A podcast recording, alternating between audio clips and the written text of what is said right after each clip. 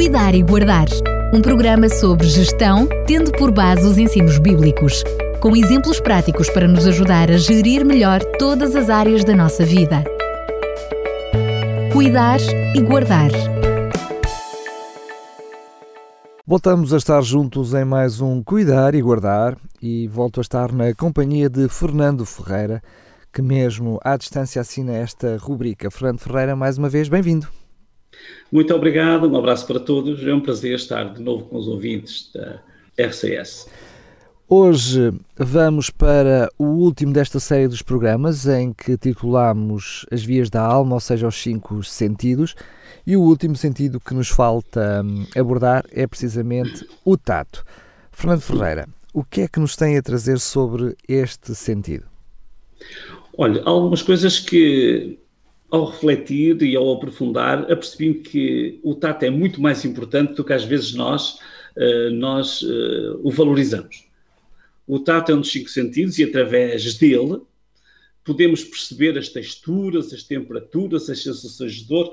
Nós já refletimos sobre a visão, o olfato, o paladar, a audição, que chegam como se fossem avenidas rápidas até o nosso cérebro e condicionam as nossas escolhas e ações.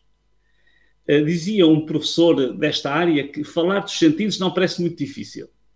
Falar sobre a visão, o olfato, a audição, o paladar é relativamente simples. Associamos-nos associamos a regiões específicas do nosso corpo e mais propriamente à cabeça, como os olhos, o nariz, os ouvidos, a língua, respectivamente. No entanto, o mesmo não acontece quando falamos do tato. Diferentemente dos outros sentidos que estão concentrados numa única parte do corpo, o tato pode ser percebido em todo o corpo humano, visto que o seu órgão principal é a pele. Uh, a pele, além de ser o órgão principal do tato, é também o maior órgão do corpo humano. Nós poderíamos quase dizer que estamos embrulhados no tato. Ou poderíamos comparar o tato a um grande papel de embrulho que nos envolve. É verdade. O tato, que está distribuído por toda a superfície corporal, permite-nos experimentar diferentes sensações muito importantes. Descobrimos se um tecido é liso ou rugoso, se o pelo de um animal é macio ou áspero, se o bebê está molhado ou seco, se o fogão está quente ou frio. Podemos sentir dor quando fazemos um hematoma ou podemos desfrutar de sensações agradáveis ao receber um afago. É, pode ser interessante nós visitarmos um site eh, de, de, marketing sobre marketing sensorial e descobrir a importância de cada um dos sentidos, mas, sobretudo, sobre esta questão, diz-nos o, o, o, eh, o especialista. As empresas que adotam ações estratégicas de marketing sensorial com o uso do tato sabem que ver com as mãos é tão importante quanto ver com os olhos. Quantas vezes já repreendeu uma criança e disse: não é com as mãos que se vê. Mas talvez ainda não tenhamos percebido que a criança precisa de tocar. Esta informação complementa o que ela vê. Tocar é muito importante para a sua aprendizagem e às vezes incomoda-nos que a criança tenha que mexer tanto quando nós damos uma olhada e ficamos satisfeitos com a informação. Impedir uma criança de tocar é coartar uma experiência de aprendizagem. Tocar é muito importante para a criança e para nós também um especialista, Ashley Montagu, um, falando sobre o significado humano da pele, ele diz: dos cinco sentidos, o tato é o primeiro a ser formado. E diz uma lei da biologia: quanto mais cedo se desenvolve uma função, mais importante ela é. Portanto, o tato tem muita importância para as nossas vidas. Nós recordamos uma, um estudo que referimos no início deste, desta série, eh, que dizia que lembramos 10% do que lemos, 20% do que ouvimos, 30% do que vemos e 50% do que vemos e ouvimos, 70% do que ouvimos e logo discutimos e depois 90% de tudo o que ouvimos e logo realizamos. Por outras palavras, o que nós ouvimos e tocamos, o que ouvimos e manuseamos, nós aí retemos 90%. Tocar um produto antes de comprar é essencial para a decisão do consumidor e quanto mais irreverente, sofisticado, confortável, adaptável e de acordo com o público-alvo esse objeto for, mais fácil será de se obter o resultado desejado. Na verdade, o tato é uma verdadeira avenida direta ao cérebro. Assim como a visão e a audição, o tato também é um sentido que atinge o psicológico do ser humano e pode, assim como o som, fazer com que o comportamento das pessoas sofra alterações. Portanto, se quer comprar, pode tocar, toque e experimente. Mas se não quer comprar, evite tocar. Não toque e não vista e não experimente. Há pessoas que vão dar uma volta ao shopping e começam e, e entram, tocam vestem, não conseguem vir sem aquilo que não estavam a pensar comprar. Portanto, quando nós tocamos, eh, há um sentimento de posse que se gera em nós. Há coisas que é melhor não tocar. Já falamos sobre o exemplo de Eva, é muito interessante, sobre o episódio do fruto proibido. Adão e Eva foram advertidos para não tocar. Eva disse mesmo, naquele diálogo, ela disse: eh, do fruto, Deus disse que do fruto da árvore que está no meio do jardim, não comereis dele, nem nele tocareis.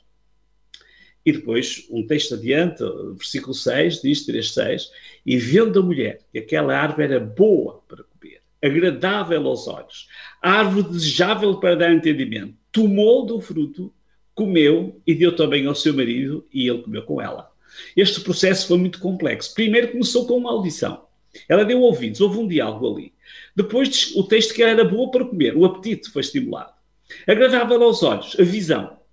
E depois, no meio deste texto, está aqui eh, a essência da tentação, que é a motivação, a cobiça.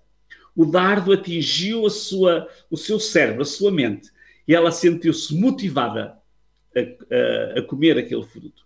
Qual foi o passo seguinte? Ela tomou, ela tocou. E nós podemos imaginar, o texto não diz que ela cheirou.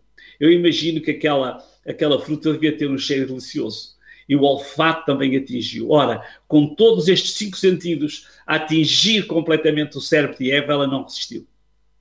Precisamos de tocar. Mas se há coisas que é melhor não tocar, gostaria, para terminar, de referir aquilo que é necessário tocar. Uma pesquisa feita pela Universidade de Miami mostrou que o recomendado isolamento social está a gerar o que os muitos cientistas chamam fome de pele. Através da nossa pele, nós estamos programados para nos sentirmos bem quando somos tocados de maneira afetuosa. Algo que está em falta para muita gente que mora sozinha. Hoje há muitas pessoas que não são tocadas nem tocam. Uh, está muito pouco divulgado que a experiência do toque é vital. Assim como o alimento é uma necessidade para a vida inteira, nas situações de angústia e tensão, é o contacto físico que vem em nosso socorro. Um abraço relaxa e acalma, descarrega a frequência cardíaca, a pressão arterial. Quantas vezes nós não nos sentimos uh, uh, emergente necessidade de abraçar uma criança que está aflita e a chorar? Quando nós o tocamos, ele relaxa. O contacto físico regula a produção hormonal. Um abraço pode diminuir os níveis de cortisol, que é a, hormonia, a, a hormona do stress. Um simples toque pode desencadear a liberação de ox, oxitocinas, também conhecidas como as hormonas do humor. Conclusões. O toque físico pode incluir beijos, abraços, mãos dadas ou qualquer outro tipo de contacto próximo com outra pessoa. O indivíduo sente a necessidade de demonstrar o seu afeto ao tocar o próximo além de se sentir amado, quando também recebe essa forma de carinho. Tem necessidade de tocar o seu bebê, de tocar o seu filho em idade escolar, o seu filho adolescente. Quantas vezes eles precisam que os toquemos? O seu cônjuge, o seu familiar, o seu amigo, o seu idoso. Um SMS pode ser insuficiente.